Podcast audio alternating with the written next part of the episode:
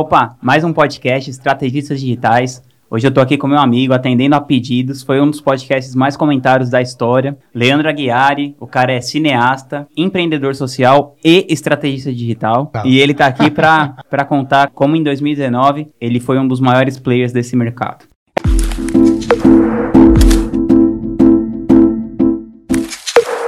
Prazer estar aqui com você, Vinhas. Pô, satisfação a gente poder gravar uma segunda parte desse podcast. Até hoje eu recebo pessoas em box falando sobre aquele primeiro podcast. E eu espero que a gente possa fazer desse segundo Não, cara, esse, esse segundo podcast promete ser no mínimo, no mínimo épico. nossa primeira vez. Ai, cara, vai ser maravilhoso.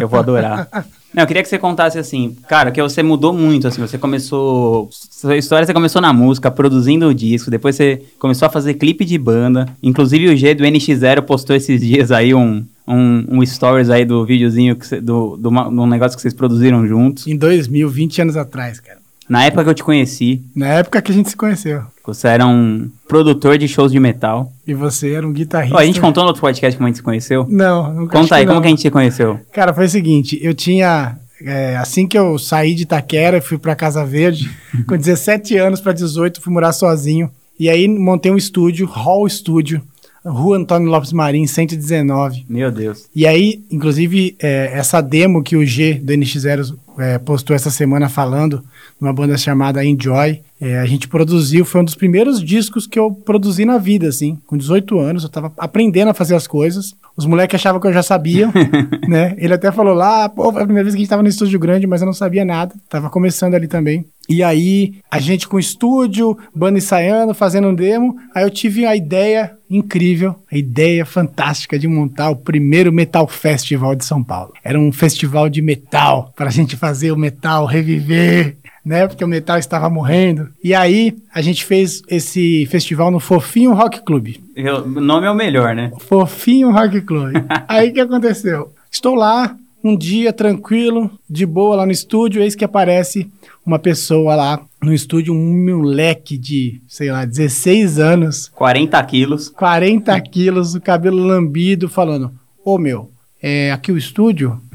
É, se você que tá fazendo um festival de metal aí, falei, sou eu mesmo, entra aí. Aí ele entrou, não, porque eu tenho uma banda, sou guitarrista, faço aula com o Kiko Loureiro. E aí falou, não, porque, meu, eu posso te ajudar nesse festival aí. Eu falei, mano, o que esse moleque tá falando, né? Me ajudar como? Não, por que, que você não anuncia lá na revista Rock Brigade? Eu falei, porque eu não conheço os caras da revista. Mas eu conheço. Eu falei, sério? Conheço. Se quiser, eu passo contato pra você. Eu falei, passa. Aí, uma semana depois, eu tava com anúncio na Brigade lá, sem pagar nada. Aí, deu duas semanas ele. Por que, que você não coloca os caras do Angra, do. do que saiu da, da formação, o Angra tinha acabado de, de sair a formação original, né? Tava montando a formação nova. E aí, por que, que você não coloca os caras no festival, mas a banda tal, a banda tal, a banda tal? Eu falei, porque eu não conheço os caras, né? Os caras são muito famosos e tal. Tô aqui, na moral, na humilde, começando. não, pô, eu conheço os caras, velho. Vai lá. E aí, meu, o Vinhas me ajudou nesse festival. O Luiz Mariucci participou. Luiz né? Mariucci, Hugo Mariucci, Felipe Andreoli, a galera do Metal. Fiz esse festival, né? Foi um, um sucesso estrondoso. Meu Deus. público total de, sei lá, 500 pessoas durante dois meses. E aí o que aconteceu? Depois desse festival, eu e o Vinhas perdemos completamente o contato. Até que. Até que em 2016, 17, 17, 2017, eu fui dar uma palestra lá no Mastermind do Vitor Damasio Eu também. e o Vinhas também. E chego lá, quando eu chego lá, sento na hora do almoço do lado de um cara, no caso o Vinhas, e a gente tá um do lado do outro, eu começo a olhar pra cara dele assim e falo, velho, te conheço de algum lugar, mano. e aí o Vinhas, caraca, eu também te conheço. Aí começamos a, vamos buscar na história. Aí começou a tocar tipo aquela música do Gugu, assim. É. Tan, tan, tan. Aí a gente começou, não, você fez isso, fez aquilo, não. A gente foi voltando, 20 anos, né? Voltando. Velho, era você, o guitarrista do metal. Ele falou, era você o organizador do festival do metal. Aí a gente, putz, mano, é você. Da hora, velho. 20 anos depois, nos reencontramos no marketing digital. Que história da hora. E nunca mais nos, nos largamos. E estamos juntos desde então e agora daqui pra frente nós esperamos nunca mais nos separarmos. Nunca mais nos separarmos. Estaremos juntos sempre. E aí, cara, é... e você viu que eu continuei na parada do Eu Conheço, né?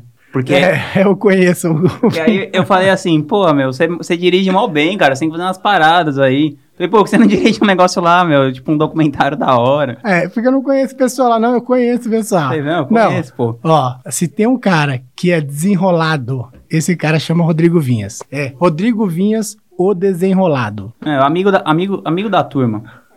fazendo amizades, ganhando a vida fazendo amizades. Aí, pô, coloca aí um trechinho aí. O, o Aguiari simplesmente dirigiu o documentário das meninas da Ana Vitória esse ano, do meu amigo Felipe Simas, que é o empresário delas. Inclusive, também já esteve aqui nesse podcast, vamos deixar o link aqui embaixo. Grande entrevista do Felipe Simas. O Aguiari dirigiu, aí eu apresentei eles, ele dirigiu o documentário delas, que inclusive tá no Netflix, de Ara Araguaína, Las Vegas, desde o ano passado. Cara, e aí você, aí depois disso, que você tava nessa parada de música e tal, meu, conta como é que, uma outra história interessante é como você conheceu o Érico Rocha. Cara, o Érico eu conhecia... Você aplicou o método desenrolado nele. Foi, foi o método, método desenrolado. Cara, o Érico foi o seguinte, eu conheci ele é, em 2014, eu tava fazendo um clipe uns, pro projeto da Copa do Mundo lá, de uns caras enrolados pra caramba, é, bem intencionados, mas muito enrolados. E como eu tava quebrado de grana, precisando de grana, eu topava fazer qualquer coisa, né? então o cara falava, velho, tem trezentão pra você lá em... Jericoacoara. Jericoacoara. eu ia lá buscar uns trezentão, entendeu? entendeu? Então o que aconteceu? Eu fui pra, pra, pro Rio de Janeiro fazer esse projeto aí, um perrengue lascado. Aí lá eu tava dividindo o quarto com o Thiago Rocha, que é o sobrinho do Ricardo Rocha, que é o, o jogador da seleção da, da, seleção de 94. E aí ele me apresentou assim online, umas quatro da manhã, e falou: Cara, olha esse cara aqui, o Érico Rocha. E aí eu vi o vídeo mas do o, Érico. Mas o Ricardo Rocha tem alguma coisa a ver com o Érico Rocha? Não, é só porque é Rochas, Rochas Feelings.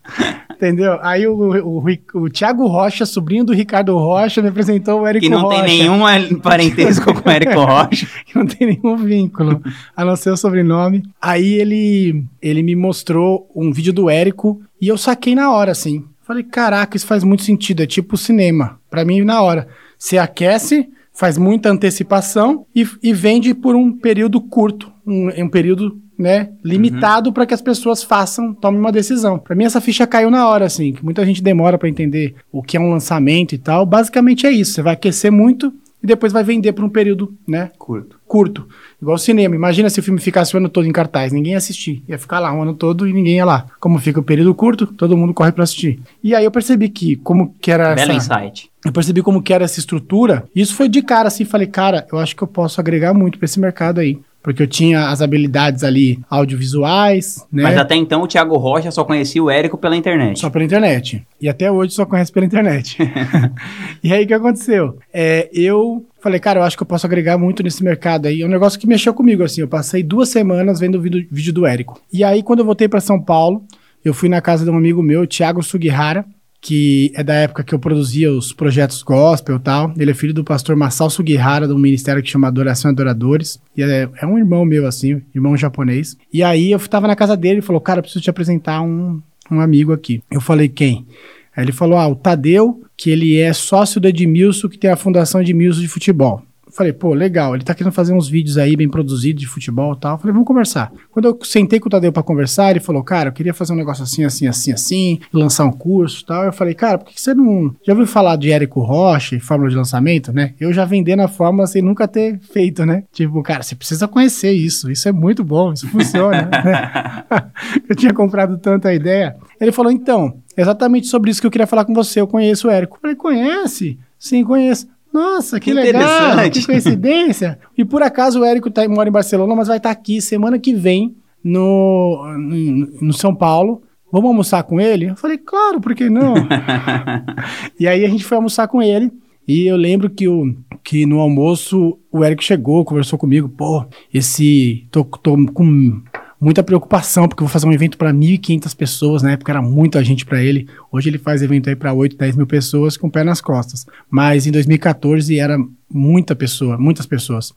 E eu falei, cara, é, eu produzo, já produzi muitos eventos, DVD, show para 5 mil pessoas, 7 mil pessoas. Tenho contato com. Aí todo... a, a confiança bateu. É, eu conheço esse você tava, meio, né? Você tava naquela fase difícil, indo buscar 300 reais em Jericoacoara, mas a Érico apareceu, você, meu, Daqui que eu resolvo. Daqui, chama no peito, né, cara? E aí ele falou: Sério? Eu falei: Eu tenho os contatos todo, com todas as empresas aqui, mas faz o seguinte: me manda um orçamento do seu evento, porque se você me mandar um orçamento do seu evento, eu te devolvo um orçamento que ge- geralmente as empresas em São Paulo não têm preço tabelado, cobra de acordo com o cliente. E os caras vão pesquisar sobre você, você com essa carinha aí de que foi criado na Asa Leite Norte.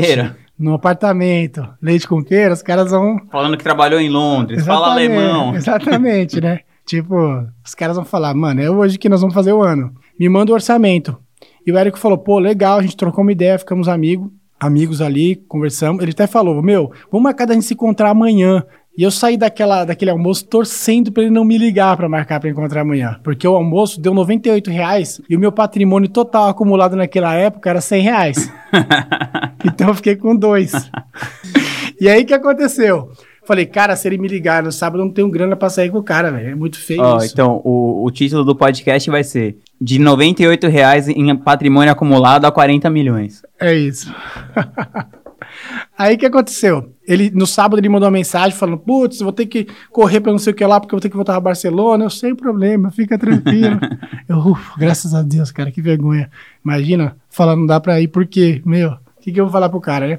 E aí o que aconteceu? Nesse encontro, como eu era amigo do Tadeu, o Tadeu era sócio do Edmilson, da Fundação Edmilson, e o Érico ajudava socialmente a Fundação Edmilson com os eventos do Fórmula do final do ano, levantava uma oferta de 100, 200, 300 mil reais para ajudar essa fundação, ele liberou um acesso do Fórmula pro pessoal da fundação. E como eu tava junto, eu ganhei um acesso no pacote. Tipo, ele achou que eu era da fundação, eu não desmenti, fiquei na minha, né? Foi igual quando eu fiz o clipe do Rosa de Sarão, que os caras me chamaram meu primeiro clipe, os caras, e aí, produziu o clipe, os caras não sabiam que era meu primeiro clipe, e eu não precisei desmentir que era, entendeu? Fiquei quieto e produzi o clipe, porque eu precisava fazer. Então, fiquei na minha também, aí ele deu acesso. E aí, nesse período que ele deu acesso, foi quando eu fiz o lançamento do Ricardinho, foi o meu primeiro lançamento, Cardinho Paraíso. com a história famosa do Esse- bolinho. Esse, esse lançamento tá nos anais do mercado. dos anais do mercado, a história famosa do bolinho. Se você está assistindo esse podcast e não viu a parte 1 do podcast, Tem que ver a parte 1. tem que correr lá e assistir É a parte melhor 1. história ever, cara, do É, bolinho. É a história do bolinho.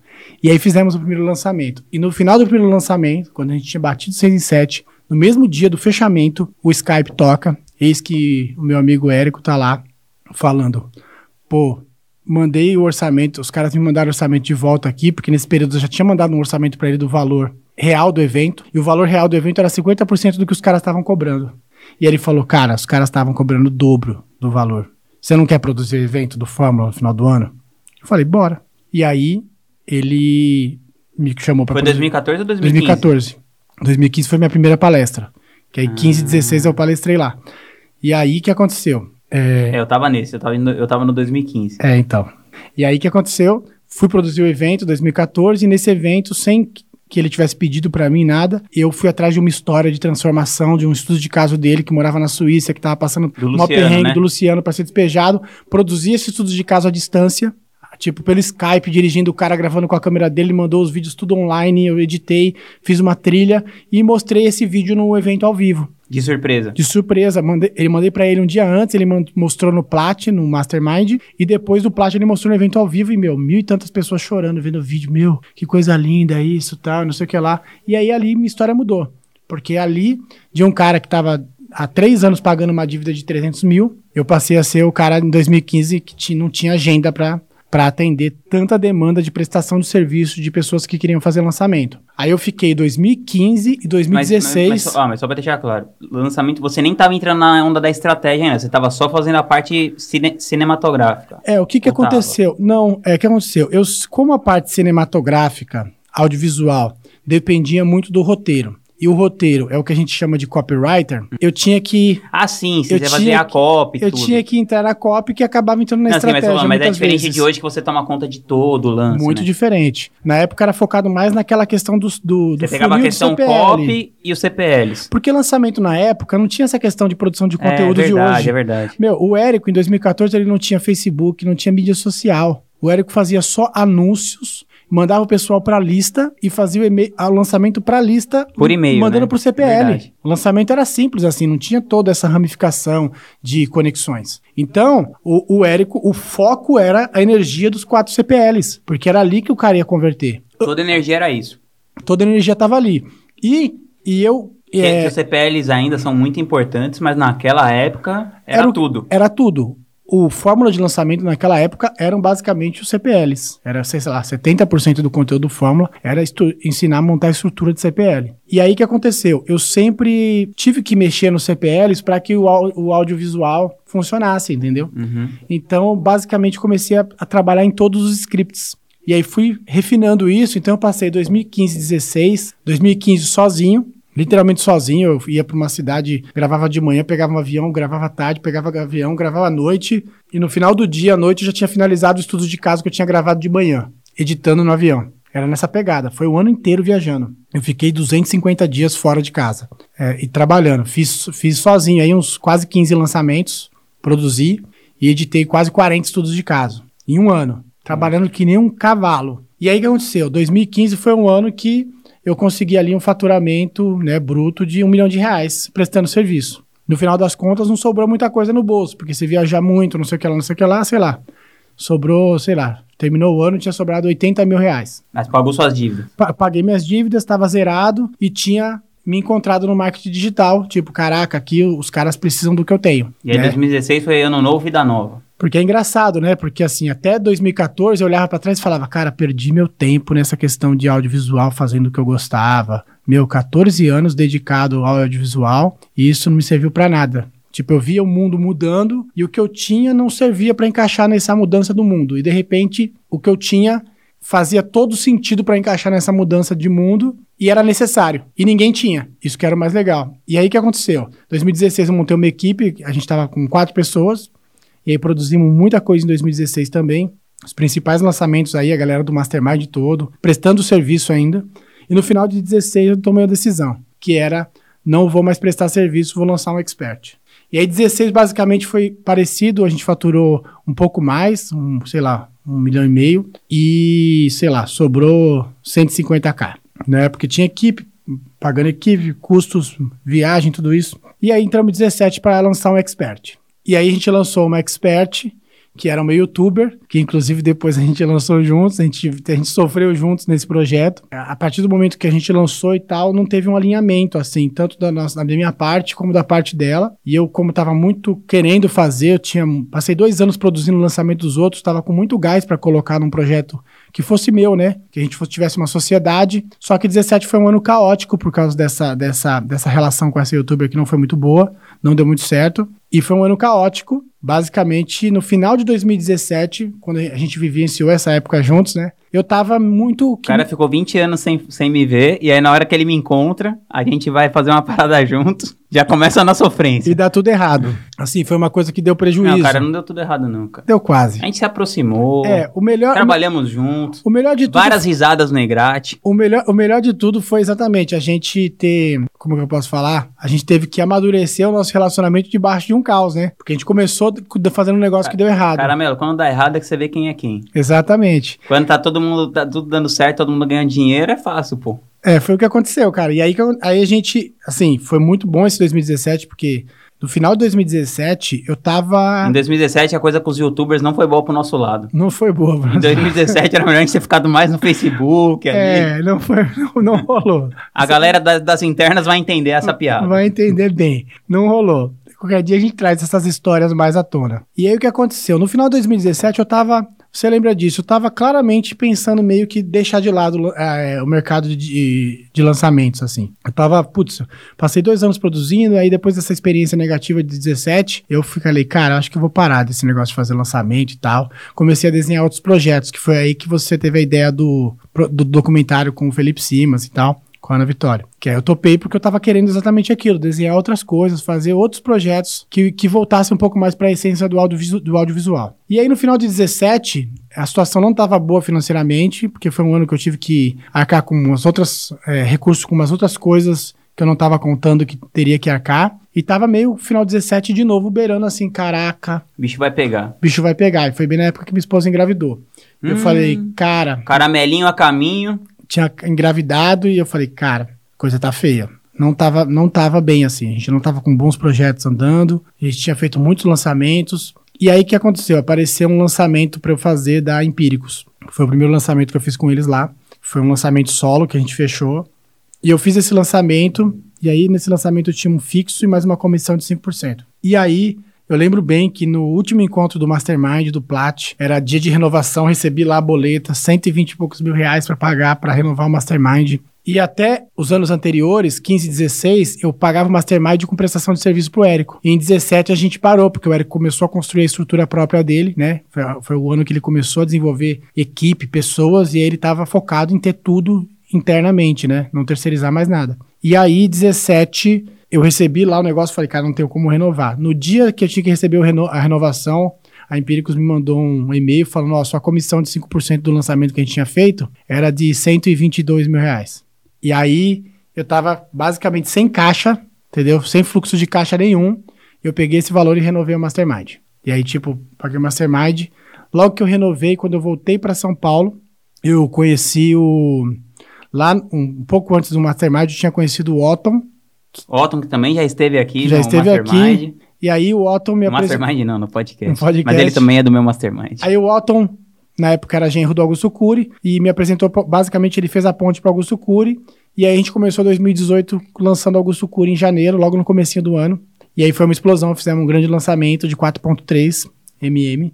E aí nesse lançamento eu comecei a focar em estruturar um time. O que aconteceu foi que, enquanto em 17 eu estava pensando em desistir do marketing digital, em 18, a gente, sei lá, faturou uns 14. E agora em 19, a gente está batendo 40 é, mm de faturamento com um negócio que basicamente em 17 estava pensando em desistir. Depois que eu já tinha feito muitos lançamentos. E a gente está completando aí, sei lá, 90 lançamentos agora.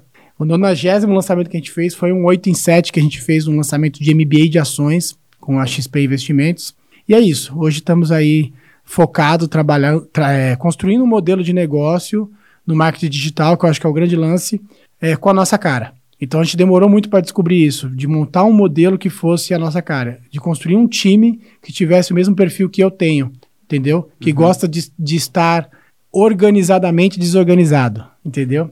Que gosta de uma fluidez maior, que não gosta de forçar as coisas, que deixa as coisas fluírem mais naturalmente. Tá. Meu, eu queria pegar dois pontos aqui dessa, dessas histórias. Primeiro, essa parada do, do Érico, cara. Qual que você acha que seria a diferença na sua vida se você não tivesse conhecido ele? Então, essa, essas semanas aqui eu tava fazendo essa reflexão, né?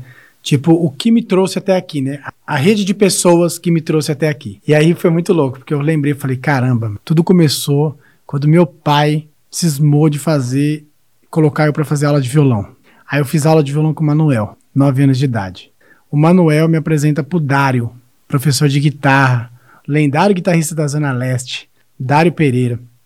Aí eu fiz a aula, aula com o Dário com 12 anos de idade, indicado pelo Manuel. No Dário, eu conheci o Rodney, que era baterista, e o pai dele era o Vado, que era um puta cara enrolado pra caramba, mentiroso, que enganava todo mundo, mentiroso. E aí, esse, esse, esse cara, através dele, eu acabei conhecendo o Cláudio, do qual foi o sócio do meu sócio do estúdio, do primeiro estúdio da Casa Verde, esse que a gente gravou o G, naquela primeira demo da banda dele, antes do NX0 ser formado. E aí, do estúdio, eu conheci, eu mudei o estúdio da Casa Verde para Turiaçu. Na Turiaçu eu conheci o pessoal do Bola de Neve, da Igreja Bola de Neve. Na Bola de Neve eu conheci o Rodrigo Pazini, o Rodrigo Pazini me apresentou o tio dele, que na época tinha vendido um apartamento para montar um caminhão para fazer evangelismo em cidade do interior, Avalanche. Meu Deus. E eu passei seis, a gente passou, sei lá, um ano nesse caminhão de interior a interior, fazendo evangelismo. Você e... foi da bola de neve para Avalanche. E a gente a ideia era essa, mais ou menos.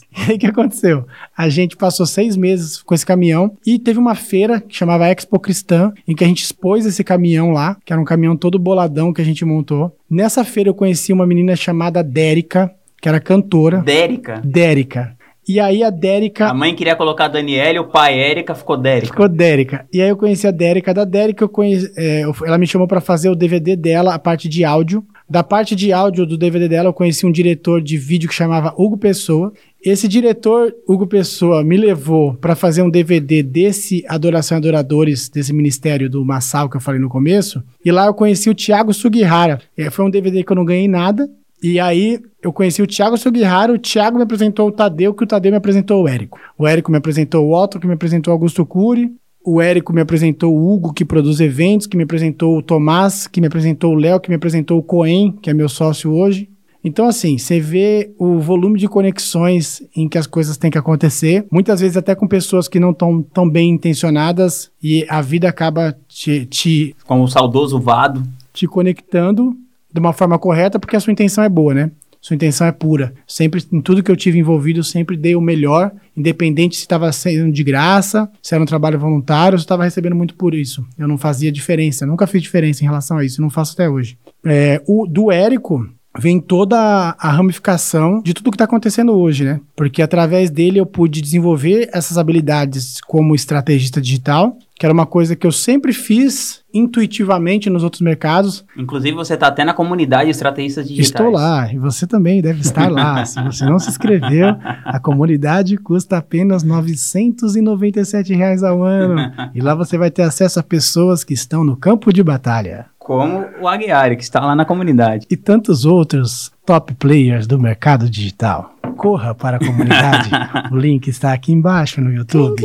E aí o que acontece? É, não tem como eu imaginar onde eu estaria hoje se eu não tivesse cruzado o caminho com o Érico assim. Porque foi literalmente um ponto de virada, né? É um grande ponto de virada, porque foi ali que tudo que aconteceu dali para trás, 2014, fez sentido, entendeu? Até essa semana eu dei uma palestra lá no Insider e o Érico me mandou uma mensagem depois me agradecendo porque eu tinha ido lá. Tirei um dia para ir lá, peguei voo, cheguei lá três e meia, dei uma palestra, cinco horas já voltei, tal. Ele me mandou uma mensagem agradecendo porque sabe da correria que a gente tá, trabalhando pra caramba, com filho, com tudo isso. E aí eu falei para ele o seguinte, falei, meu, você foi o primeiro cara a, a, a me dar palco, entendeu? Ele foi o primeiro cara a me dar voz, a falar, cara, é, ele vê o que, eu tinha, o que eu tinha para oferecer e não ficar com medinho, com ego de será que esse cara vai crescer demais e depois eu não vou ter controle sobre isso? Não, ele simplesmente abriu as portas, me deu exposição, me deu palco e, e mudou tudo, entendeu? Então não tem como eu desvincular uma coisa da outra. É, aquela galera ali do grupo, do Mastermind e tal, é uma galera que realmente é, são amigos que a gente vai, que eu pretendo levar para a vida toda. Então não tem como, eu não estaria aqui hoje se eu não tivesse cruzado com o caminho do Érico. E eu penso que, que ele fez a parte dele, que ele sentiu de fazer assim, de me dar a exposição, e eu abracei a oportunidade e entreguei tudo que eu tinha e que não tinha, que é o que eu vejo que muitas pessoas hoje acabam não fazendo, assim. Elas têm a oportunidade, mas elas vão muito moderadamente na oportunidade. Acho que elas não Você têm foi noção. com. Cara, eu passei Com 14 intensidade. anos tentando construir oportunidades que não existiam no mercado que não te dava oportunidade, que era o mercado fonográfico. Entendeu? Tentando criar estratégia para fazer isso e aquilo. A hora que alguém chega e fala, toma oportunidade, você não precisa criar oportunidade, ela tá aqui. Aí eu deitei. Entendeu? E foi o que eu fiz. Por isso que em 2015 eu passei 250 dias viajando para fazer o melhor que eu podia fazer. E aí tudo foi consequência de trabalhar muito. Eu vejo muitas pessoas hoje muito ansiosas, tentando planejar, tentando fazer o mapa perfeito do desenho do futuro delas. E eu nunca planejei o que está acontecendo na minha vida hoje. Eu simplesmente peguei o que eu tinha para fazer no dia e coloquei toda a minha energia que eu tinha no dia para fazer aquilo que eu tinha para fazer no dia e eu dormia e no dia seguinte era o dia seguinte. Eu até pouco tempo atrás era um cara que não tinha agenda. Eu descobri a agenda do dia no dia. Eu acordava, o que eu tenho para fazer hoje? Ah, isso, beleza, eu vou fazer. Eu não olhava a agenda um dia antes. Eu gasto todo o foco de energia com o que eu tenho para fazer no dia. E foi o que eu fiz, e, e isso me trouxe até aqui. Então, às vezes eu, eu vejo que esse excesso de planejamento, excesso de controle que a gente quer ter, ele não leva a gente para lugar algum, entendeu? Eu, eu cheguei à conclusão que o único controle que a gente tem real é de abrir mão de todo tipo de controle. Esse controle está na nossa mão. Do resto, a gente não tem controle de nada. Cara, eu quis trazer esse exemplo do Érico porque foi, que nem você falou, um ponto de virada, né? Mas você tem uma habilidade de. Pô, todo mundo gosta de você, né, meu? É isso, assim. No final, a galera gosta de você e isso faz muita diferença pra você fazer negócios na vida, assim, né? Demais da conta. E como que você, assim, você acha que tem alguma coisa que, que isso é uma habilidade que pode ser desenvolvida por qualquer pessoa? Essa coisa do networking? Ou, tipo assim, você nasceu um puta cara legal e a galera gosta de você e pronto? Não, o que, que eu acho, Você tá? acha que é uma postura? Não, eu vou te falar o que, que eu acho em relação a isso. É, eu acho que nem é networking, porque o que eu faço é o desnetworking. Como assim? É o desnetworking, entendeu? Eu não vou em evento nenhum, eu não participo de nada, eu não tô em lugar nenhum. Ah, não, você vai no Mastermind. Não, mas eu vou onde eu sou convidado. Diferente. É, todos os meus sócios, eles vieram até mim me fazer o convite para estar. Eu nunca forço nada. Quando eu conheci o Érico, eu não fiz o mínimo esforço para participar de nada. Ele me convidou para ir pro Mastermind. Eu nunca desejei estar no Mastermind. Eu nunca fui um cara ambicioso. Entendeu? Tanto que antes, lá atrás, tu me falava, cara, você tem que ser mais ambicioso, velho. Você não se preocupa com dinheiro, isso não sei o que, isso tá errado. E eu nunca fui esse cara ambicioso de arquitetar as coisas. E, e isso, isso eu vejo que jogou muito a meu favor. Por quê? Porque se eu vou num evento, ah, esse cara aqui, ele é não sei quem, outro é não sei quem, eu não tô nem aí, eu fico no meu canto quieto ali. Eu prefiro me aproximar de quem eu gosto e, e perder, gastar, investir a noite toda conversando com alguém que eu gosto, do que com essa intenção de, ah, eu preciso fazer o contato com aquele cara porque ele pode me oferecer tal coisa. Uhum. Eu acho que a gente tá, a, galera, a galerinha do nosso mercado tá ficando louca com esse negócio de networking e ela começa a arquitetar. Outro dia eu vi um cara falando, ó, quando você for pro networking, você faz o seguinte, pensa as três pessoas que você tem que conhecer, pesquisa sobre elas e vai com essa intenção clara de chegar lá e fazer relacionamento com essas pessoas. Cara, eu acho isso uma grande bosta, porque se eu acredito que se eu não vou num lugar e eu não desenvolvo e não dou um jeitinho para conhecer outras pessoas, a minha vida, a minha história não vai se cumprir, eu tô pegando a minha história e minha existência e colocando ela no limbo. Tô colocando ela no chão e pisando em cima, porque eu acredito que se eu não puxar o saco de alguém ou falar com alguém, a minha história não vai desenrolar. Que confiança eu tenho em existir, entendeu? Para mim a existência é maior do que tudo. Então, pô, eu tô ali existindo, tô de boa, tô quietinho, e aí as pessoas vão se conectando, as pessoas certas. Que melhor que conhecer muita gente é conhecer as pessoas certas. Eu não conheço muita gente. Eu acabei gerando um relacionamento com as pessoas que resolvem. E isso muda todo o jogo. Só que não foi uma coisa é, premeditada. Foi uma coisa natural, uma coisa de deixar fluir. Eu fiquei amigo do Érico, não porque eu, ah, você é amigo desse cara, não, porque foi acontecendo, entendeu? E hoje em dia, tá, as pessoas estão cansadas de gente que quer ter controle sobre tudo, controle sobre tudo. É muito chato. Hoje que a gente tá com mais destaque, a gente percebe alguém que tá se aproximando por interesse, e aí eu me afasto desse cara rapidinho. Agora, quando você, alguém te, se aproxima de você, que é modo desencanado, que a pessoa consegue ser autêntica, consegue ser ela, você tem interesse por ela. E aí você acaba se aproximando dela, tendo essa troca natural, entendeu? Então, essa questão de você arquitetar o seu networking, você achar que você tem que estar tá aqui, tá ali, tá ali, não sei das contas, você intencionalmente querer escolher as pessoas que vão estar tá à sua volta porque você vai ser a média delas, eu acho isso uma grande idiotice. Porque eu não escolhi estar tá na média de pessoas que eram melhores do que eu, aconteceu, entendeu? Por quê? Porque senão eu começo a querer fazer, ser seletivo. Mas sei lá, você pensa que eu tô assistindo isso. Eu sou o cara que tá, tá em casa assistindo isso. Mas aí sou, você tá dando um conselho, tipo assim, deixa a vida acontecer no flow. Exatamente isso, cara. Se todas as suas, as suas ideias, as nossas ideias, é um grande plano mirabolante para acabar com a nossa própria vida. Quando a gente decide parar de tentar ajudar a vida e deixa a vida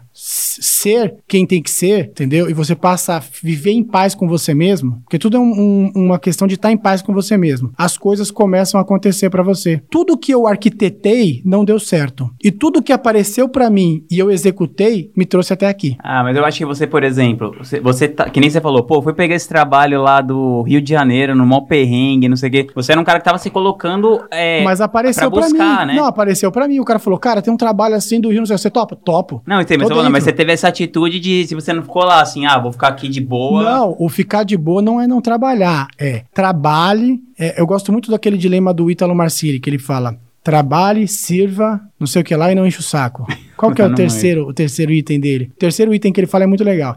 Mas basicamente você trabalhar, servir e não encher o saco de ninguém foi literalmente a minha conduta. Tipo, cara, eu vou focar no meu trabalho, vou servir quem tá próximo de mim. Nunca tive essa ideia de, ah, vou salvar o mundo. Aí começa com um discurso filosófico de salvar o mundo. Não, cara, o meu mundo são as pessoas que estão próximas de mim. E o que eu posso fazer hoje para fazer as pessoas que estão próximas de mim terem um dia melhor? Esse é meu mundo. Tá entendendo? Por que uhum. que acontece? Hoje a galera gosta de filosofar, mas a filosofia de, vazia desse jeito, ela na verdade é uma massagem do ego. Uhum. Quando você tá falando, cara, eu tenho um propósito de ajudar o mundo e tal, o que você realmente tá querendo dizer? Você tá querendo dizer, cara, eu sou uma pessoa muito boa, muito bom, e você que tá aí do lado deveria ser tão bom quanto eu. Reconheça que eu sou melhor que você. É isso que ele tá querendo dizer. Uhum. Quando ele diz que vai salvar o mundo. Então, quando você se questiona do que você diz, as suas intenções reais, a sua vida muda. E eu, eu sempre fiz isso. Sim, acho que essa coisa de você alinhar o que você fala com o que você pensa, com o que você faz. Exatamente. Eu acho que eu, eu, eu comecei essa conduta, e eu falo isso muito claramente, quando eu comecei a, a me inspirar qual tipo de conduta eu vou ter. E eu procurei vários tipos de condutas que eu me identificasse. E a conduta que eu mais me identifiquei foi a conduta de Jesus. Quando eu vi a conduta dele, eu falei, cara, eu acho que a conduta dele, eu quero esse tipo de conduta. E aí, tanto que eu sou um cara, sou cristão, mas para mim o cristianismo ele é uma conduta, ele não é um discurso, é uma conduta. É toda vez que eu tenho a oportunidade de agir como eu gostaria de agir da minha forma, eu questiono, cara, será que Jesus agiria assim? Não. Então eu vou fazer como ele faria. E aí eu faço como ele faria e descanso. E aí no final das contas as coisas dão certo, entendeu? Por quê? Porque eu tô, é, quando eu faço como ele faria, geralmente é diferente do que eu faria. E aí eu tô começando a confrontar O seu ego. que é o nosso inimigo, segundo o nosso amigo Ryan. Ryan, se mais amigo seu do que meu. Então, essa questão de confrontar o seu ego, se você tem consciência disso, isso muda o jogo, por quê? Porque você confronta o seu ego, você se coloca numa posição mais humilde. Quando você se coloca numa posição mais humilde, que é a posição de aprendiz, entender que, cara, você não é nada nessa vida. Você tá passando aqui de passagem, você que vai acabar. Daqui a pouco você morre e você virou Aquela história. poeirinha estelar. Aquela poe- poeirinha estelar e você. E aí, entendeu? Não tem motivo palpável no mundo para que um ser humano se ache melhor do que o outro. Não existe plausibilidade para isso. Não existe argumento suficiente. Não existe, cara. Você não é melhor do que um cara que tá morando na rua e você não é pior do que um cara que é bilionário e que tem muito sucesso. Muito pelo contrário. Vocês vocês têm exatamente o mesmo valor. E pra mim isso foi muito claro, todo mundo tem exatamente o mesmo valor. E aí você é obrigado a confrontar a si mesmo, porque o seu ego quer falar o quê? Não, cara, você é melhor. O seu ego quer o quê? Autoafirmação o tempo todo, quer que as pessoas che- cheguem e te reconheçam. E aí o que você faz, cara? Quando você sente que, caraca, eu vou ser, se eu fizer isso, eu vou ser reconhecido, você faz o contrário. Você crucifica a sua vontade ali, você coloca você no checkmate e dói, cara, grita, grita.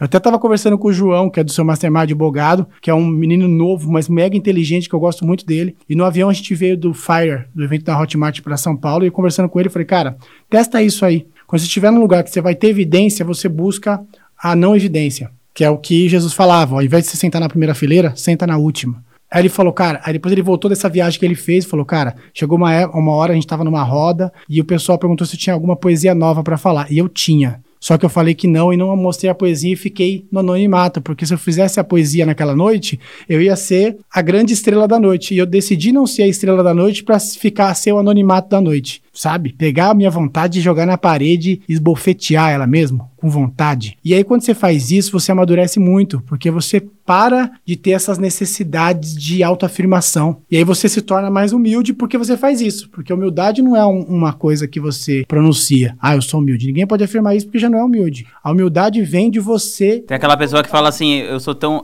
eu- o fato de eu ser humilde é o que me torna perfeito. Exatamente. Sou tão humilde que eu tô até pensando em ser menos humilde, assim, porque eu tô me prejudicando muito por ser humilde demais. Então, assim, é- essa consciência. Isso é pura vaidade, né? Então, essa consciência da- do ego te deixa mais humilde. E, naturalmente, uma pessoa mais humilde é uma pessoa que as pessoas se aproximam mais. Então, eu acredito que a, minha história então, de o vida. conselho, na verdade, de todos é, seja humilde. Seja humilde. Por que que aconteceu? Eu tive que ser humilde na marra, porque eu passei perrengue pra caramba. Então, Aí com um patrimônio acumulado de dois reais também não dava pra meter Cara, aquela mala. eu passei 10 anos de humilhação extrema por causa de dinheiro, entendeu? 10 anos. né? Conta mais sobre isso. 10 anos, cara, que faltou tudo. Faltava muitas vezes gasolina, faltava eh, dinheiro pra comprar ração pro cachorro, faltava comida Porra, na cara, aí geladeira. agora você me machucou. Eu pensei no meu cachorrinho Matias sem ração. Cara, teve vezes que eu tive que chegar em casa, eu tinha uma cachorra mini, que eu, ao invés de dar o potinho inteiro de ração, eu tive que dividir pra durar pra noite e pro dia seguinte, cara. Entendeu? Então foram 10 anos de porrada na orelha mesmo, assim, que eu vim do zero. Eu não vim do zero, eu vim do menos 10. Então o que acontece? Essa, esses 10 anos foi o, foi o tipo sendo moldado, entendeu? Como se Deus estivesse me moldando pra eu ficar na boa quando eu recebesse o que tá acontecendo agora, isso não mexesse comigo. E quem caminha comigo sabe que não faz a mínima diferença ter uma empresa que fatura milhões ou deixar de ter empresa agora. Se nesse momento agora eu tiver que abrir mão de tudo, não vai mudar em nada a minha vida. Nada, nós vamos continuar esse podcast fazendo. E normalmente, batendo papo, eu vou fazer as mesmas coisas que eu faria hoje se todos os meus negócios falirem agora, nesse momento.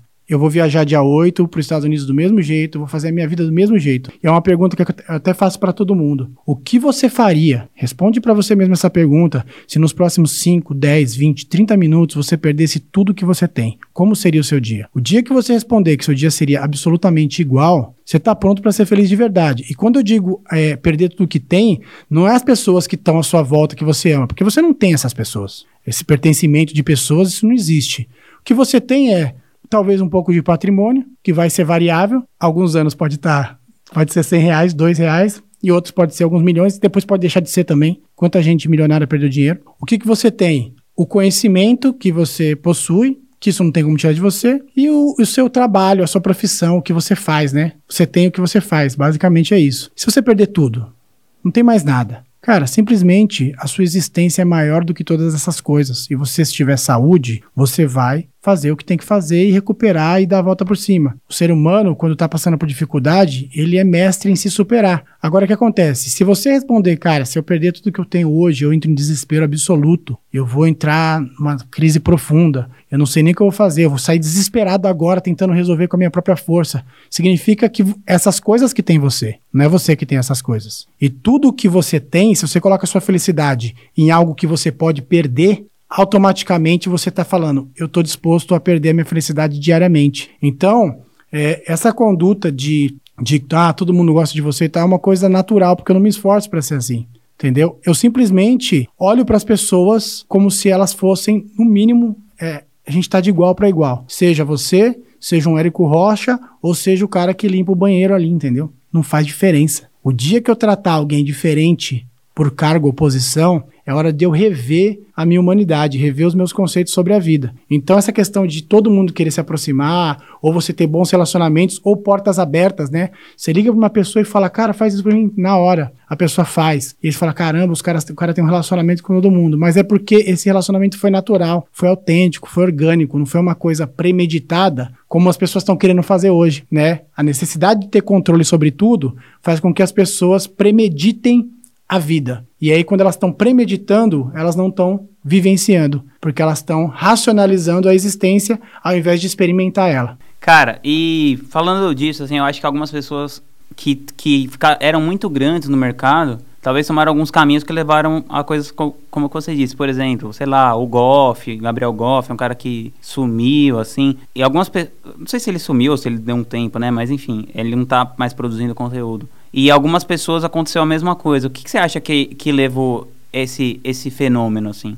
Eu acho que é o seguinte, né? É, não é o caso do Goff, porque o caso dele é uma escolha particular. Ele decidiu sumir, ele decidiu ter uma busca dele. E é bem diferente de outros casos de pessoas que desapareceram do mercado, não porque intencionalmente, mas porque o mercado começou a ignorar elas e rejeitou elas. E, e isso eu acredito muito porque essas pessoas elas anteciparam o tempo. Se tem uma coisa que eu aprendi na vida é temer e respeitar o tempo, porque o tempo ele é implacável. Então, se você chega num lugar e você quer antecipar o tempo das coisas, acelerar o tempo das coisas, você está tirando a naturalidade dos fatos e está colocando a sua força ali para você conseguir um reconhecimento antecipado. Então você vai lá, faz um primeiro lançamento de sete dígitos, que você gastou 900 mil, que não sobrou nada, mas você já sai anunciando que você vai dar mentoria de como fez o lançamento de sete dígitos. E aí o cara faz um lançamento de sete dígitos ou seis dígitos e já sai fazendo uma mentoria, já sai se posicionando como eu sou o cara que descobriu o planeta Terra, entendeu? Hum. Sensacionalista pra caramba, um discurso mentiroso. Ao invés dele se questionar e falar, cara, vamos fazer o seguinte, deixa eu fazer mais dez desse e provar para mim mesmo que eu sei fazer isso. Depois eu falo pra lá fora para as pessoas. Quanto tempo vai demorar? Um, dois, três anos? Não interessa. Tanto que agora, ano que vem, 2020, é, eu e minha equipe, a gente vai sair mais para fora para compartilhar mais o que a gente faz. Mas eu estou fazendo isso depois de 90 lançamentos. Porque o jogo é comigo mesmo, entendeu? Eu não preciso de auto reconhecimento, eu não preciso de autoafirmação que as pessoas lá fora fala, falem para mim, você sabe fazer lançamento. Eu preciso estar tá convincente, é, é, confiante comigo mesmo.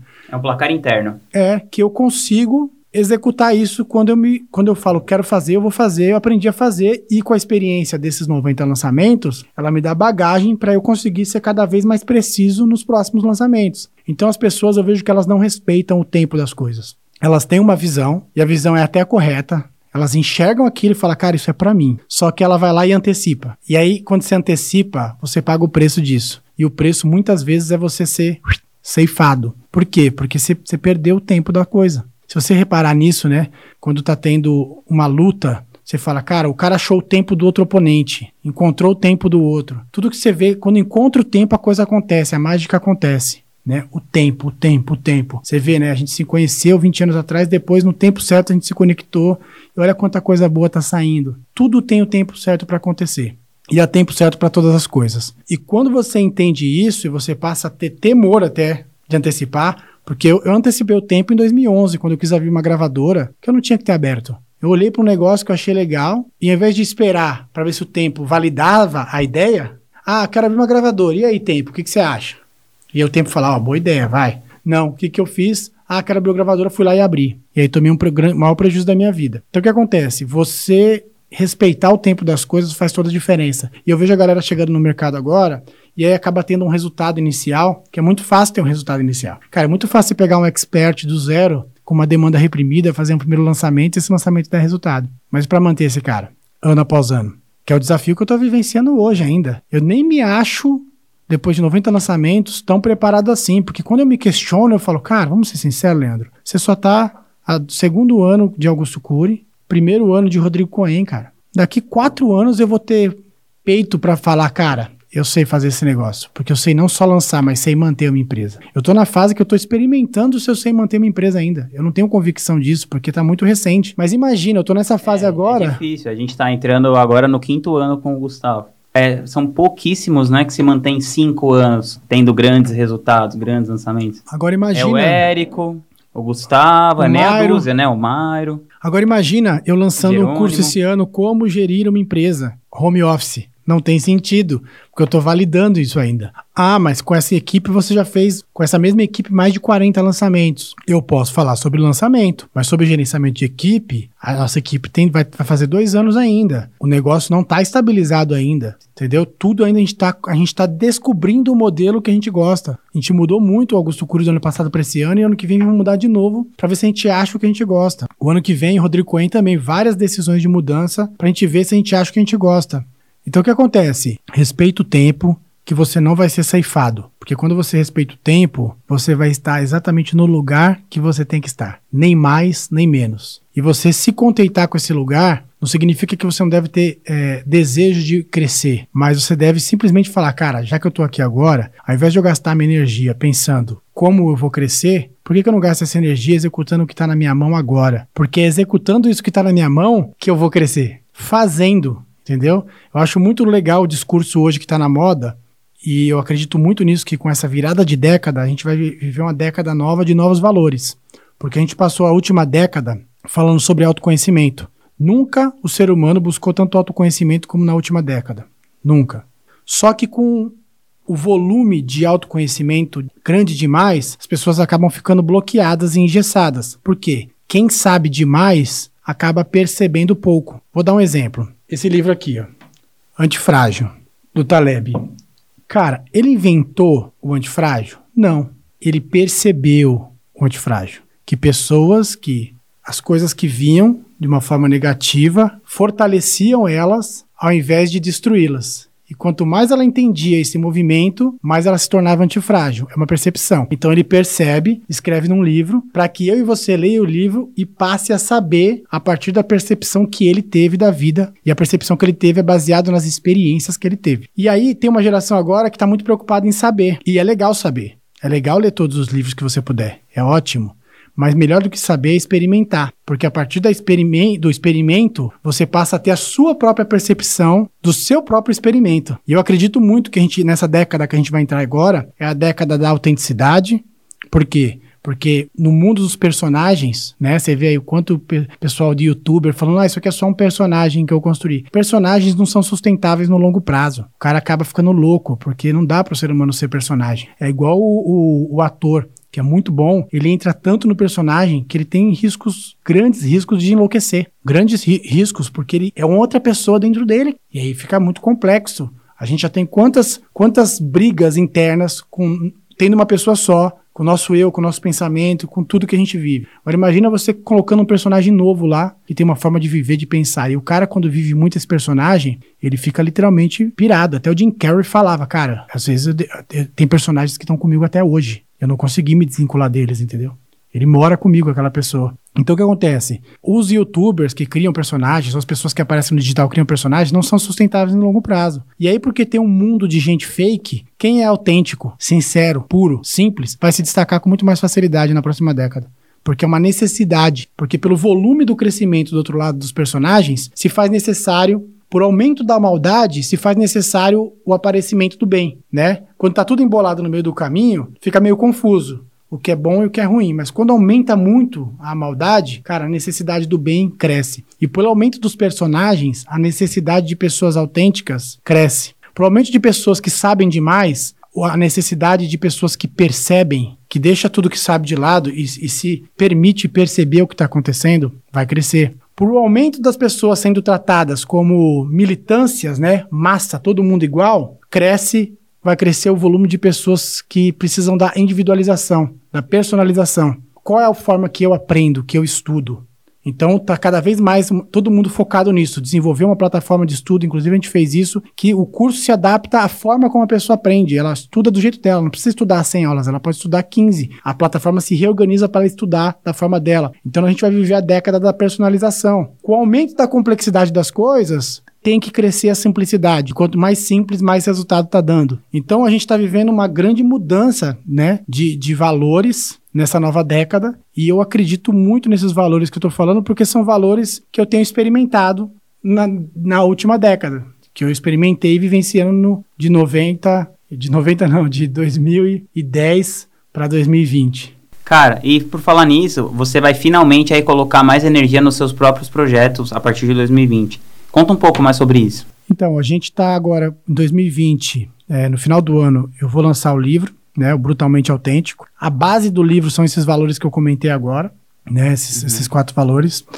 E para lançar no final do ano, nós vamos fazer uma estratégia no meio do ano. E no primeiro semestre, a minha equipe, né, ela tem sentido a necessidade de compartilhar mais o que está fazendo tem sentido a necessidade porque quando a gente compartilha, a gente aprende, né? Claro. E a gente começou a entender isso, tipo, cara, a gente precisa compartilhar para aprender o que a gente está fazendo, porque muitas vezes passa batido. Inclusive no Mastermind lá esse ano aconteceu uma coisa muito legal que começou a ser obrigatório você levar uma palestra do lançamento. E antigamente, quando eu terminava o lançamento, eu falava, ah, não tem nada para que eu pudesse falar do lançamento. Eu não conseguia perceber o que eu tinha feito de diferente. Quando eu tive que colocar num papel para fazer uma palestra, eu descobri o que eu tinha feito. E aí se tornou replicável. E aí essa virada de chave falou, cara, a gente precisa compartilhar. E aí então eu tenho um, de, um desejo coletivo, eu e minha equipe, de, de começar a compartilhar. Então eu estou pensando num projeto aí, que é um possível nome, talvez vai ser Feedbackers, que é aí um projeto mais coletivo da empresa como um todo, né, do estado da arte como um todo, em que a nossa ideia é destruir o projeto das pessoas e fazer elas nos amar mesmo assim, entendeu?